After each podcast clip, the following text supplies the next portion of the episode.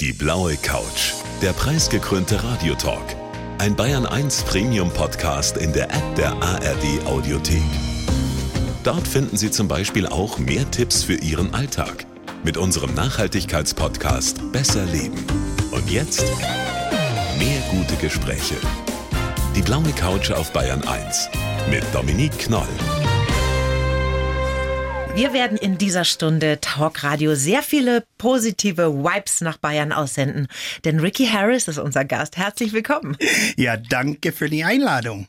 Schon dieses breite Lächeln zur Begrüßung, das mag ich sehr. Die meisten unserer Hörerinnen und Hörer erinnern sich ja an dich wegen deines Lachens, wegen deiner guten Laune aus der 90er Talkshow Ricky auch. Woher kommt denn deine unfassbar positive Energie? Das ist eine gute Frage. Ich muss ehrlich sagen, weiß ich nicht. Ich glaube, ich war mit das einfach geboren, mhm. weil ich bin, seit ich erinnern kann, immer irgendwie positiv und optimistisch. Mhm. Ich sehe einfach das Gute im Leben und äh, und es macht mir einfach Spaß hier zu sein. Ja. Ich weiß nicht, wie lange das ich noch bleiben wird auf dieser Erde, aber in die Zeit, dass ich hier bin, versuche ich einfach das zu machen, was mir Spaß macht und einfach das ähm, ja das positive Seite zu alles mhm. zu sehen. Und dein Leben war ja nicht immer so gerade und nicht immer nur positiv. Da sind ja auch einige Dinge passiert, die Ecken und Kanten hatten. Darüber sprechen wir auch in dieser Stunde natürlich noch zusammen. So ist es. Aber jetzt geht es erstmal in die jüngste Vergangenheit. Ja? Oh, oh. Sei alles sehr spannend. Malik Harris, das ist dein ah. Sohn. Den kennen wir alle von letztem Jahr vom Eurovision Song Contest. Da ist er angetreten mit einem, wie ich finde, wirklich super schönen Popsong. Der heißt Rockstars. Wir hören mal ganz kurz rein rein.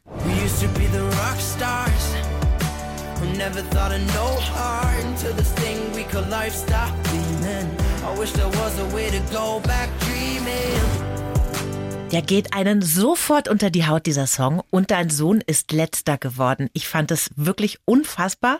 Habe ich überhaupt nicht nachvollziehen können. Wie ging es ihm damit? Wie ging es dir damit? Wie habt ihr das verstoffwechselt, ihr beiden? Ja, ich meine, ich kann ein, ein ganzer Buch darüber mhm. erzählen, von die ganzen Gefühle, was ich damals gehabt habe, vom ins Auto steigen und dann Richtung Turin zu fahren mit die ganze Familie und dann Malik in äh, Turin zu überraschen mit einer äh, gesponserte rote Auto mit seinem Bild drauf oh. und alles. Wir waren fest überzeugt, alles wird dann richtig, richtig vom Punkte her ja. super sein. Mhm. Und dann die Tatsache ist, dass er letzte Platz bekommen hat. Mein Herz mhm. war komplett gebrochen. Ich glaub's. Ich habe die ganze Zeit zugeschaut aus dieser Arena, die übrigens wunderschön war. Äh, wenn man die Gelegenheit, die Möglichkeit hat, sowas zu erleben, mhm. kann ich jede Person das empfehlen. Ah, ja. Was für eine Atmosphäre. Aber da saß ich da drin in dieser Arena und dann heißt es wieder Null Punkte Deutschland. Oh Gott. Oh, die erste kann ich vertragen. Die zweite, naja, die dritte, ich habe gesagt, was ist hier los? Die mhm. vierte, mhm. die fünfte, die sechste und immer wieder Null mhm. Punkte. Und dann ist diese Vater, Instinkt, diese Vatergefühle rausgekommen. Ich habe gesagt, mein Sohn, mhm. ich muss ihn schützen. Mhm. Der sitzt da unten und versucht irgendwie diese Lächeln auf sein Gesicht zu haben. Und es, ich, ich weiß, dass es ihm wahnsinnig wehtut, bis ich danach mit ihm gesprochen habe. Weil? Er hat gesagt, Dad, ich habe dir vorher gesagt, ich sehe das alles nicht als einen Wettbewerb. Mhm. Ich habe die Gelegenheit, ich habe die Möglichkeit, ich habe die Chance, auf die größte Bühne mein Musik, so wie ich mir das vorstelle, zu präsentieren. Mhm. Und es ist mir egal, was für Punkte das ich kriege. Mhm. Ich habe es geschafft. Wow. Für mich habe ich es geschafft. Und ich habe gesagt, weißt du was, du hast von mir zehn Punkte plus, weil das ja. ist genau die richtige Einstellung. Und dann ist es mir besser gegangen. Ja. Aber vorher leidet man Höllenqualen als Papa, Ach, oder? Ja, klar. Nicht nur als Papa, ich glaube, ganz Deutschland hat ja, gelitten, ja. weil der Song ist echt gut. Und der Schöne ist, Leider muss ich sagen, ist es nicht so rausgekommen, aber ich muss es immer wieder betonen. Es mhm. ist ganz wichtig. Malik ist Songwriter und er ist Singer und er hat und macht alles alleine. Das müssen wir nochmal sagen. Mhm. Er macht alles alleine. Vom Text schreiben, vom die Musik, vom jede Instrument Toll. spielt er selber, mhm. vom alle Gesang, die ganze Chor, alles, die unterschiedlichen Stimmen, das macht alles Malik alleine. Und er hat gesagt, ich würde diese Reise gehen mit die ESC, aber ich mache es so, wie ich es will. Mhm. So wie ich das in meinem Studio in München mache. Und er übernachtet in seinem Studio, der ist dann im Studio Tag und Nacht und so weiter, weil manchmal so ist es bei Musikers, dass man morgens um zwei oder drei aufweckt und hat eine Idee und dann will er sofort an seine Instrumenten ja. und das umsetzen und aufnehmen und mit das dann arbeiten. Und er hat gesagt, so möchte ich das dann machen. Und er macht es mit etwas, das heißt ein Loop Station. Und viele Zuschauer waren, glaube ich, ein bisschen verwirrt oder wissen nicht genau, wie das funktioniert. Das heißt, er nimmt was auf, vielleicht auf dem Klavier, mhm. und dann wird es immer wieder gespielt. Auf dann der Bühne er, live abgespielt. Genau, also dann geht Song er auf die Gitarre. Entsteht da quasi Genau, bisschen, und dann auf die Schlagzeug und dann mhm. auf die Gesang und manchmal live, wenn man ihn erlebt, er muss dann drei, vier Mal reinsingen, weil die ganze Chor, die ganze unterschiedliche Stimmlagen ja. muss er dann auch, ja, perfekt Mhm. Nochmal muss ich betonen, perfekt, weil wenn er während dieser Prozess einen Fehler macht, dann muss er von vorne anfangen. Weil dann ist der ganze Song futsch, der wiederholt so sich nämlich der Fehler dann. Ich sehe schon, Ricky, der Papa ist, ist, der größte Fan, oder? Ich bin, ich bin wirklich der größte Fan. Ich meine, ich habe, ich bin auch stolz zu sagen, ich habe kein einzige Konzert vom letztes Jahr, vom mhm. letzten Saison verpasst. Ich bin über 65.000 Kilometer mit ihm gefahren. ich als Autofahrer. Ja, ja. Vielleicht auch der seelische Fahrer für ihn auch. Und ich habe das alles miterlebt. Und Toll. ich krieg jetzt wieder Gänsehaut, wenn ich über ihn rede, weil ich so stolz über ihn bin. das kann ich gut verstehen. Und es ist so gut, was er mhm, macht. Mhm, mhm. Das heißt, der Sohn hat sich nicht unterkriegen lassen. Der Malik von dieser ESC-Erfahrung hat weiter Musik gemacht und der Papa begleitet ihn als wertvolle Stütze, nehme ich auch mal an dadurch. So ist es. Ja. Ricky, wir schreiben jedem Gast einen Lebenslauf. Das haben mhm. wir auch für dich gemacht. Den oh, darf ich dir oh. mal rüberreichen und du darfst den mal vorlesen für unsere Hörerinnen und Hörer und danach reden wir drüber. Okay das will ich dann machen. Ich schau mal, ob ich meine Brille habe, weil mhm. ich bin nicht mehr 25, Ach, bin was? jetzt äh, 30 plus geworden. Glaubt kein Mensch. so, Lebenslauf. Mein Name ist Ricky Harris und mein Lächeln hat mich durch alle schweren Zeiten getragen. Aufgewachsen bin ich in der USA und in Deutschland. Schon als Kind liebte ich Musik und auch die Bühne. In den 90er Jahren vertraute ich meine Bauchgefühl und schaffe es, Cindy Crawford nach Deutschland zu holen. Mein Mut und mein lockeres Mundwerk brachte mich ins Fernsehen. Mitte im Boom der Nachmittag-Talkshows bekam ich eine eigene Show namens Ricky. Danach müsste ich mich immer wieder aufprappeln. Oh, tolles Wort. Ich wurde krank, ich bekam keinen Jobs mehr, hatte eine schwere Unfall. Der Mut hat mich aber nie verlassen. Als Taxifahrer liebte mich alle Kinder. Als Bademeister die ältere Damen. aber es ist so, es ist, es ist alles wahr, was hier drin steht. Und heute bin ich glücklicher denn je. Ich darf mit Kindern leben und mit Kindern lernen. Ich kann ihnen Freude schenken. Privat bin ich stolzer Papa und auch Opi. Und von mir aus dürfte alles so weitergehen. Außer jemand will mich unbedingt im Fernsehen holen. Diesen Satz muss ich nochmal wiederholen. Außer jemand will mich unbedingt im Fernsehen holen. Habt ihr es gehört, Fernsehsender in, auf der Welt? da könnte ich wohl nicht Nein sagen. Okay. So, was ist denn dein Gefühl mit diesem Lebenslauf? Trifft das zu, so einigermaßen, was wir da geschrieben haben? Nicht nur einigermaßen. Ich meine, das ist eigentlich, ja, die wahre Geschichte in Kurzfassung. Und das ist ein kleines Problem, was ich habe, alles kurz zu fassen. Und dafür frage ich, darf ich diese Lebenslauf mitnehmen? Weil vielleicht Absolut. bewerbe ich mich irgendwo und dann habe ich Dann nimmst du den mit. Wer braucht denn diesen langweiligen, tabellarischen Lebenslauf? Quatsch, genau, da hast du genau, komplett so recht. Ist es. Nee, aber es trat richtig zu. Okay. Ich möchte ein bisschen nachdenken mit die schwere Zeiten in meinem hm. Leben, ist ganz klar, mit Krankheit Na, und klar. Nierentransplantation und Jobs Jobsucherei und die ganze Geschichte. Mhm.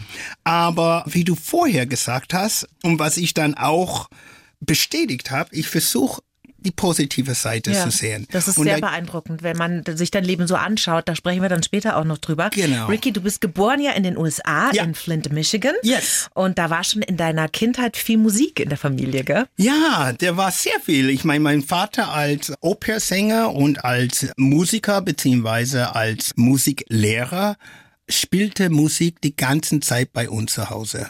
Und ich weiß, ab mein, ah, vielleicht als Säugling würde ich fast sagen, bin ich dann immer wieder auf Konzerten gegangen, aber von die klassische Seite.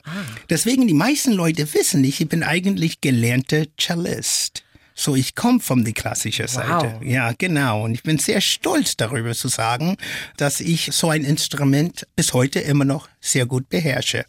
Also Aber das heißt, du spielst heute auch noch ab und zu auf dem Cello. Ab und zu, nicht so oft, wie ich es machen soll, aber ab und zu. Ich habe mein Cello und das habe ich jetzt seit über 40 Jahren. Toll. Ja. Das hätte ich jetzt nie gedacht, dass du aus der klassischen. Ecke kommst. Das Schau wissen her. die, die meisten nicht. Und das ist das, was der Malik immer wieder bestätigt oder sagt und er, er kennt das, weil er das miterlebt hat.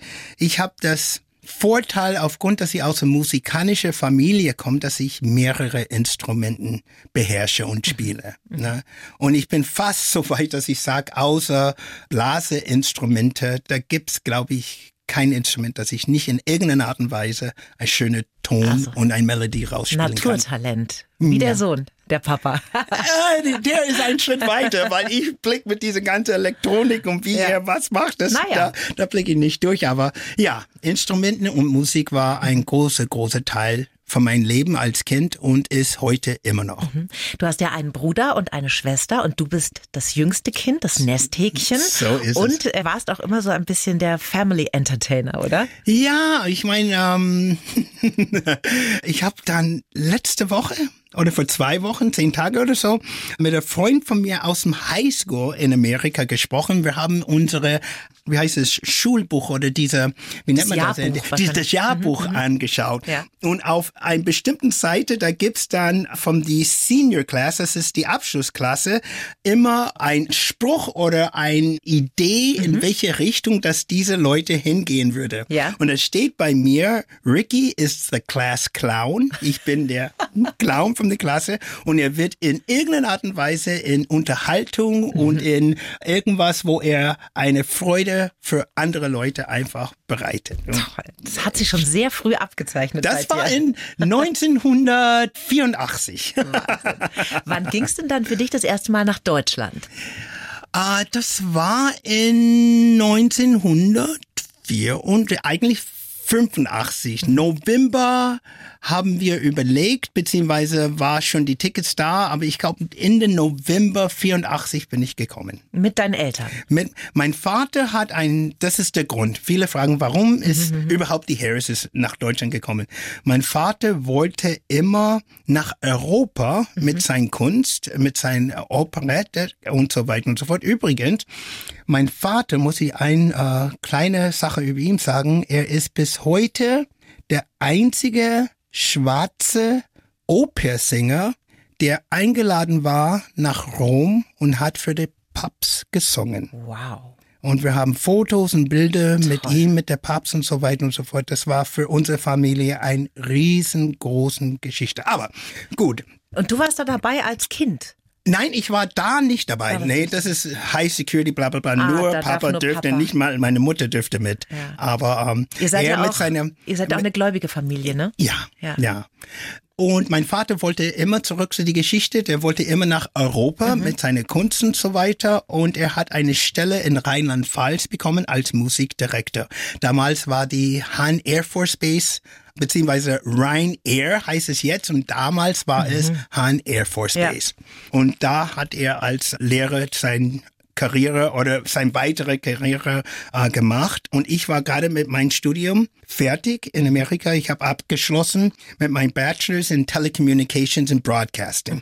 Das bedeutet sehr viel Schauspielerei, sehr viel Gesang, sehr viel eigentlich ist es eine gelernte Entertainer-Ausbildung, was ich gemacht habe in Sowas Amerika. gibt's in den USA. Cool. Ja, nur in Amerika. Vielleicht die eine oder die andere kennt diese Film Fame, wo die Kinder reingehen und müssen Tanz, Gesang und in so eine Universität Ja, war ich ja. dann. Und da mein Mutter und Vater nach Deutschland gegangen sind. Ich war gerade mit meinem Studium fertig. Ich habe gesagt, dann würde ich dann auch dahin fliegen, beziehungsweise ein paar Wochen da in Deutschland leben. Und ich muss sagen, ich habe mich innerhalb von einer sehr kurzen Zeit in die Kultur, in die Land, in die Menschen hier sofort wohlgefühlt und geliebt, dass ich gesagt habe, ich kann nicht vorstellen, wieder zurück nach Amerika Toll. zu gehen. Kannst du dich denn daran erinnern, also die allerersten Eindrücke von Deutschland, von der Sprache? Deutsch hört sich ja für nicht deutsch sprechende Menschen völlig komisch an, glaube ich, so von außen betrachtet. Kannst du dich da erinnern, so die allerersten Kontakte mit Deutschland und mit der Sprache und den Menschen? Da muss ich ein bisschen rausholen, weil fairerweise muss ich sagen, mein Vater hat auch ein Stipendium gehabt in Salzburg, in die Mozart Academy. Und da hat er mit äh, solchen Namen wie Beverly Seals oder mit äh, Pavarotti studiert und so weiter.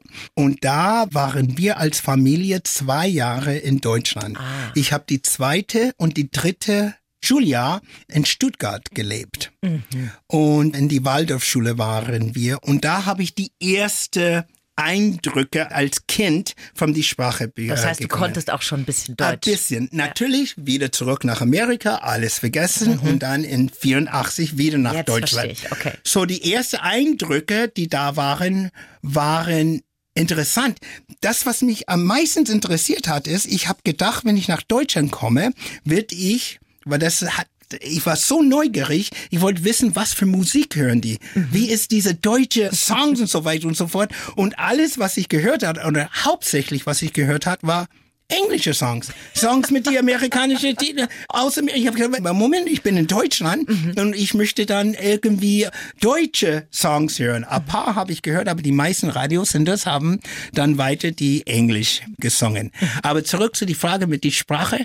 Ich fand es damals und ich finde es heute vom Klang her, und ich hoffe, ich kriege keinen Ärger von vielen Leuten, aber es ist einfach so, als Musiker, ich finde es ziemlich hart. Ja, klar ist es. Es Deutsch ist, klingt hart. Und, und ich merke auch, wenn ich sämtliche Sachen, diese, diese, diese harte K oder Garage, krr, diese, was mein ganzer Hals und Stimme und Vococords lernen müsste, was ich als Amerikaner in die englische Sprache nicht gewusst hat, war schon ungewöhnlich. Aber ich habe mich an das gewöhnt und jetzt mittlerweile bin ich an das so gewohnt, dass ich es sehr, sehr, sehr schön finde. Und du sprichst auch mittlerweile richtig gut, ne? Also wenn ich mich an deine Talkshows erinnere in den 90ern, da war das schon teilweise viel heftiger mit dem Akzent. Also da hat sich schon Es- sehr viel getan. Es war heftiger, aber sage ich einfach so, das alles, hat mein Vater mir gesagt, wenn ich ganz, ganz, ganz klein war, heißt Show Business. Da ist diese Show. Und ja. da war auch ein bisschen Show, was die Sprache betrifft und so weiter und so fort, weil ich habe die Sprache nicht gelernt. Ich habe Learning by Doing. Also autodidaktisch gelernt, ne? Genau, so ist es. Und natürlich habe ich mich ein bisschen verbessert und ich bin sehr neugierig und jetzt, äh, wir werden auch ein bisschen darüber sprechen, dass ich dann in die Schule täglich beschäftigt bin. Das sind einfach Einflüsse und so weiter, dass ich dann Genau. mehr lernen kann. Da reden wir später noch drüber, genau. Mhm. Du bist ja so knapp zwei Jahre auf diesem 90er Talkshow-Hype mitgesurft mit Ricky, so Ja. ist deine eigene Show. Ja. Und ich sage mal, das war zum Teil ganz schön deftig, Ja. was da so verhandelt wurde an Themen.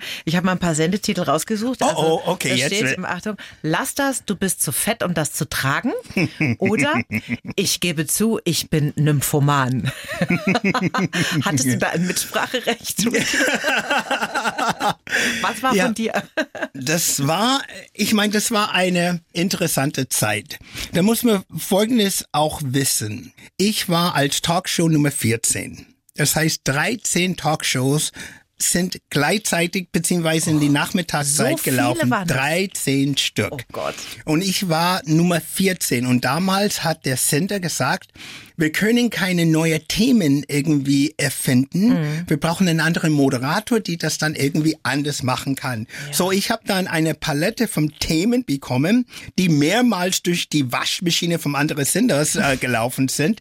Aber aufgrund meiner amerikanische Mentalität, meine Sprache und meine Person mhm. ist es äh, ein bisschen anders gelaufen. Kam das anders rüber? Du so konntest es. es. anders verkaufen, so ist hattest es. einen anderen Zugang dazu. Zu so ist es. Aha. Zum Beispiel, wenn ich es sagen darf, da war eine Sendung, ich werde es nie vergessen, wo da hat es mit Beziehung zu tun, mhm. ne? mit Jugend und so so 18-jähriges, 16-jähriges, was weiß ich, 17-jährigen. Und einer hat zu mir geflüstert, ja, und Ricky, ich habe dann mein Ex getroffen bei einer Fastfood-Kette und wir sind dann in die äh, Herrentoilette gegangen mhm. und dann ist es passiert. Mhm. Dann bin ich dann ganz runter zu ihm gegangen. Das war etwas, das neu war mhm. in Talkshows, dass Ricky beziehungsweise das Moderator die Leute anfasst und und mit ihm quatscht und, so. und mit ihm quatscht. Und dann habe ich in sein Ohr geflüstert, uh, und was ist passiert? Und er hat gesagt, ja, du weißt. Ich habe gesagt, ja, wir sind unter uns. Erzähl mir mal. Und er hat gesagt, ja, wir haben gepoppt. Oh Gott. Jetzt, Dominik, du musst verstehen, ich als Amerikaner, ich habe das Wort noch nie gehört. Ich habe keine Ahnung gehabt, was er. Ich habe gesagt, was hast du gemacht? Und er hat es wiederholt. Und ich habe gesagt, ja, erzähl mir mal, was, was, was ist das denn? Oh Gott, der Arme. Und jetzt haben Horror. wir das etwas andere Talkshow. Ja. Und er schaut mich an mit diese großen Augen und sagt da, Ricky, weißt du nicht, was das ist? Ich habe gesagt, ist das serious? Allererste Mal. Natürlich, da war die Quoten ganz oben. Das war einfach ja. ein unglaublicher Moment, aber ich werde es nie vergessen. Natürlich hat er mir das auch erklärt. Und dann habe ich gesagt, oh, Entschuldigung, ich, ich, ich wollte dich nicht so rot machen. Kompromittieren. Ja, genau.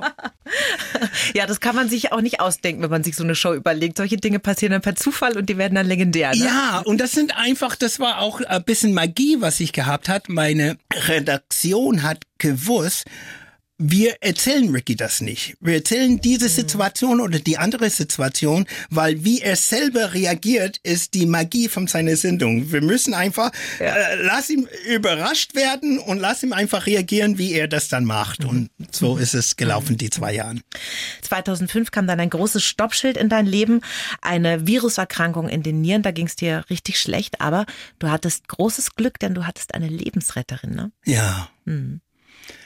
Ah, wenn du das dann sagst, Dominik, ich krieg fast Pipi im Augen, weil das war meine Schwester, Robin, und sie war mein Lebensretter. Und sie ist mein Engel und sie bleibt mein Engel, weil sie hat wirklich mein Leben gerettet. Gott, das hab ich Kurze Geschichte, unbekannterweise ein Viren auf beide Nieren platziert, mhm. innerhalb von einer kurzen Zeit mit alle unterschiedliche Medikamenten und Therapien und was weiß ich alles, was ich in diesem Jahr untergangen bin, haben wir diese Kampf leider verloren. Und dann hat's geheißen, ich brauche eine neue Niere.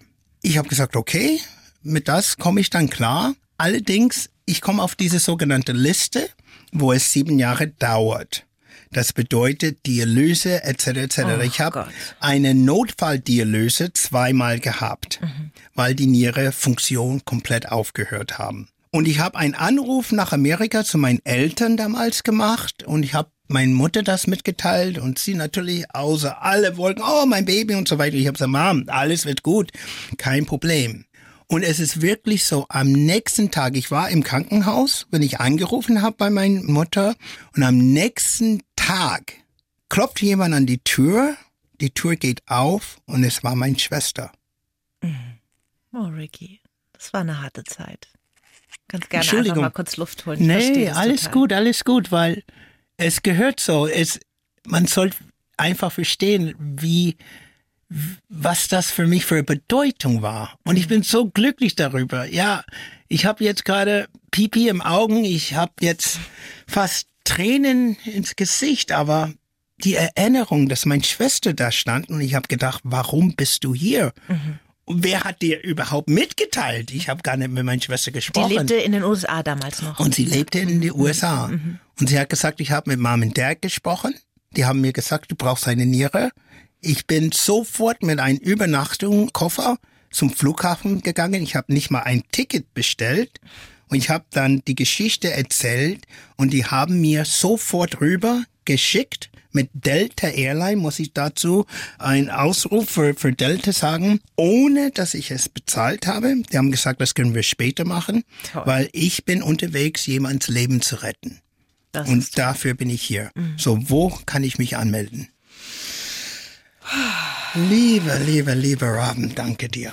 Ja, es hat alles wunderbar geklappt mit die ganzen Untersuchungen und so weiter und so fort. Innerhalb von, ich glaube, zehn Tage war ich unter die Messer und habe eine neue Niere bekommen und ein neues Leben oh. bekommen. Und das war für genau 15 Jahre.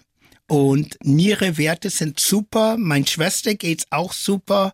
Ich kann normal leben und ähm, ja, ich bin einfach sehr, sehr, sehr dankbar. Das freut mich wirklich genau, sehr. Ist, ja deine Schwester und du, ihr habt euch schon immer gut verstanden, ne? Das war ein ja. gutes Familienverhältnis. Hat es in eurem Verhältnis denn nochmal was verändert? Natürlich. Es hat unsere Verhältnisse, obwohl es sehr gut war, noch ja, besser ist, ist kein stark genug tiefer Wort. Oder noch näher. tiefer, mm. noch mm. tiefer gemacht.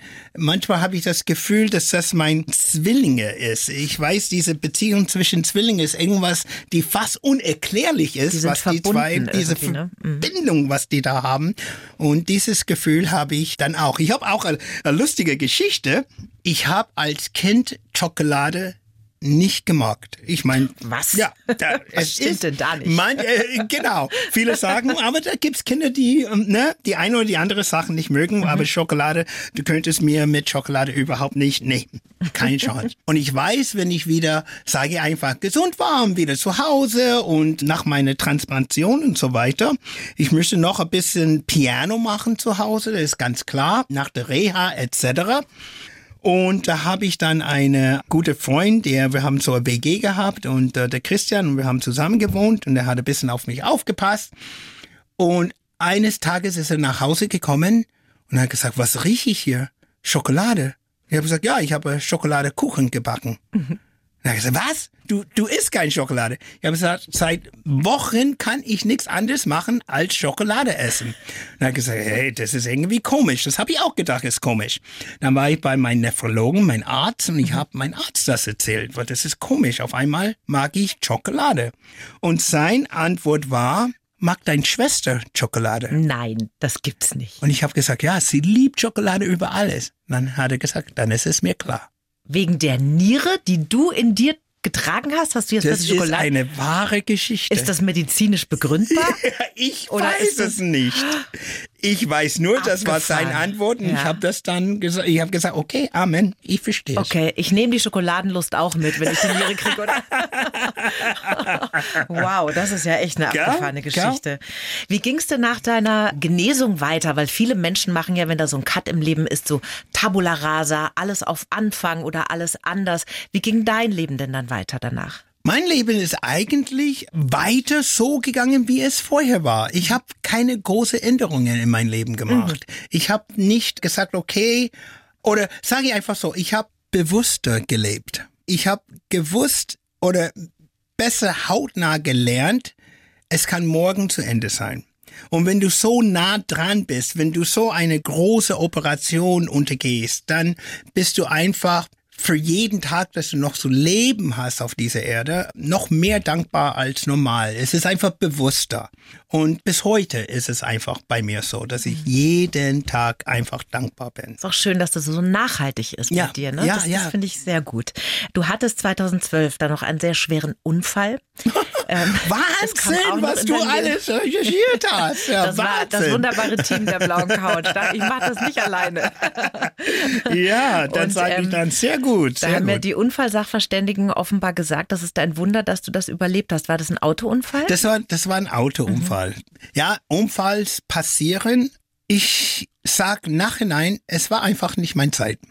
Es war nicht mein Zeit, aber trotzdem das ein bisschen zu schilden, zwei Wochen intensiv, mhm. gebrochene Rippen und, und, und, und, und, da, da war ich ähm, sehr schwer verletzt, Fuß, alles, na, Schrauben. Die, die, die, Wir müssen nicht ins Detail gehen. All, alles, alles gemacht, aber ja, ich, ich habe es überlebt und ich habe wieder nochmal die Bestätigung, nochmal die Erinnerung, seid dankbar für jeden Tag, weil Absolut. so schnell wie dieser Unfall pow, mhm. passiert ist, kann es zu Ende sein. So, und jetzt lassen wir diesen ganzen schweren Kram, haben wir jetzt abgeschlossen. Aber Dominik, ich, ja? ich will eins sagen, ja. diese schwere Kram und so weiter. Ich hoffe, ich kann es richtig ausdrücken. Ich finde es wichtig im Leben, dass solche Sachen passieren, mhm. weil ich meine, die schöne Sache macht etwas aus einer Person, aber die schwere Sache macht was anderes aus Person.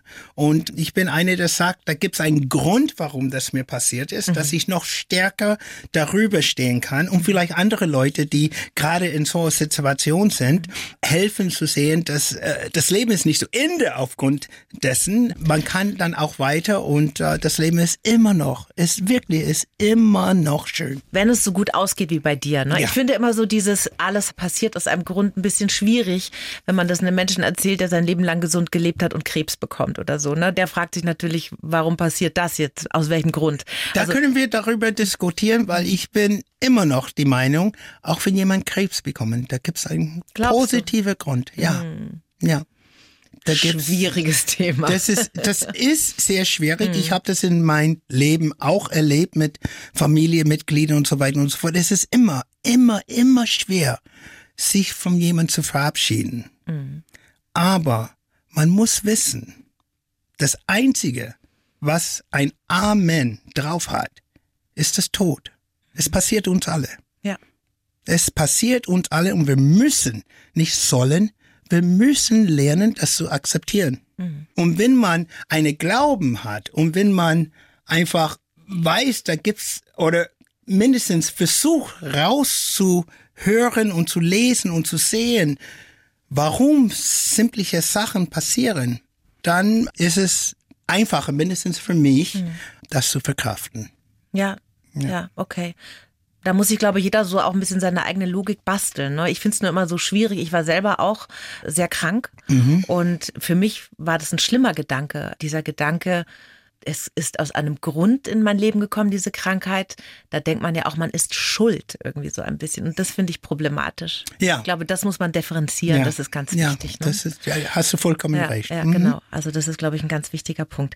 2016. Jo, Jetzt was ist da passiert? Lustig. Weil ich, ich, dir, ich weiß es selber ist. nicht. Ricky, ich, ich, weiß das. Du bist ins Dschungelcamp gegangen. Oh mein Gott, der Dschungel. Oh Gott. Und zwar mit Jenny Elvers, Gunther Gabriel war dabei.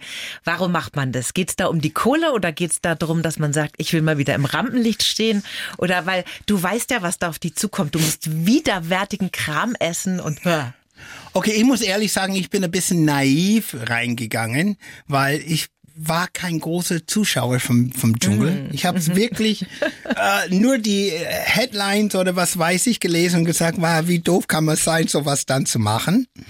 Ich war mehrere Jahre gefragt, ob ich das machen möchte und habe immer nein, nein, nein, nein, nein gesagt.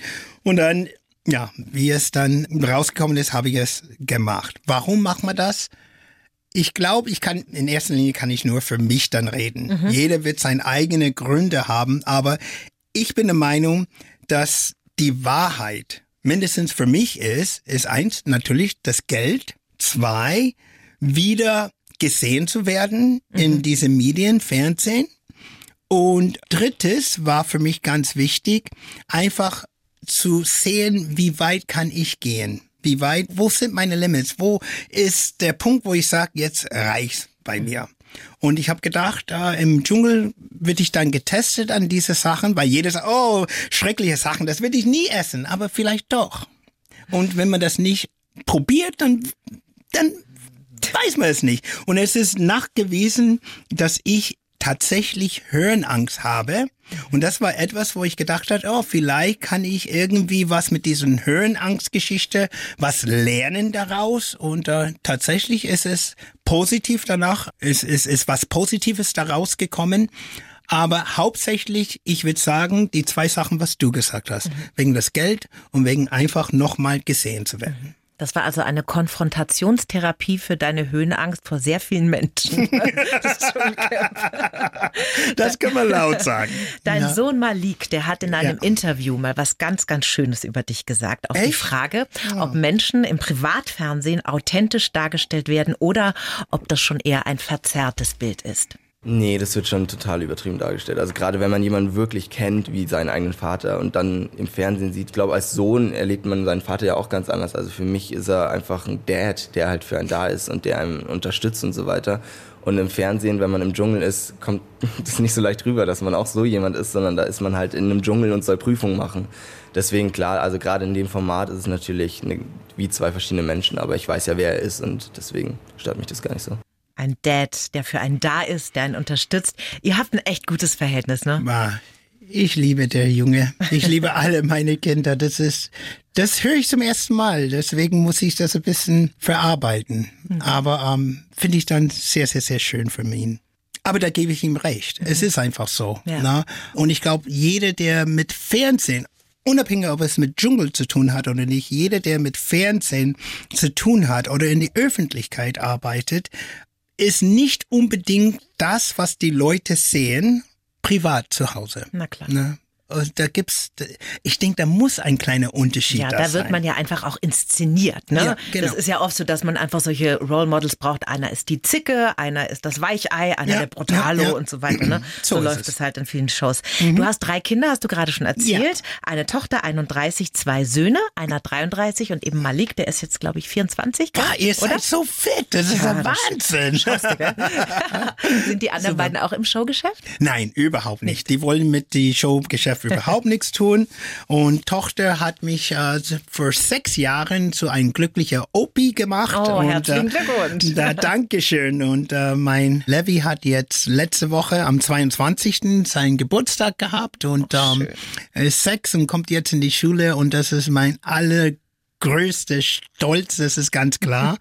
Und äh, sie arbeitet dann auch Vollzeit und ähm, ist auch in eine glückliche Beziehung, das ist wunderbar. Schön. Und mein ältester Sohn ist in Innsbruck, der hat jetzt gerade sein Masters gemacht in erneuerbare Energie und ist jetzt in eine Start-up in Österreich und ähm, ist ganz, ganz, ganz glücklich.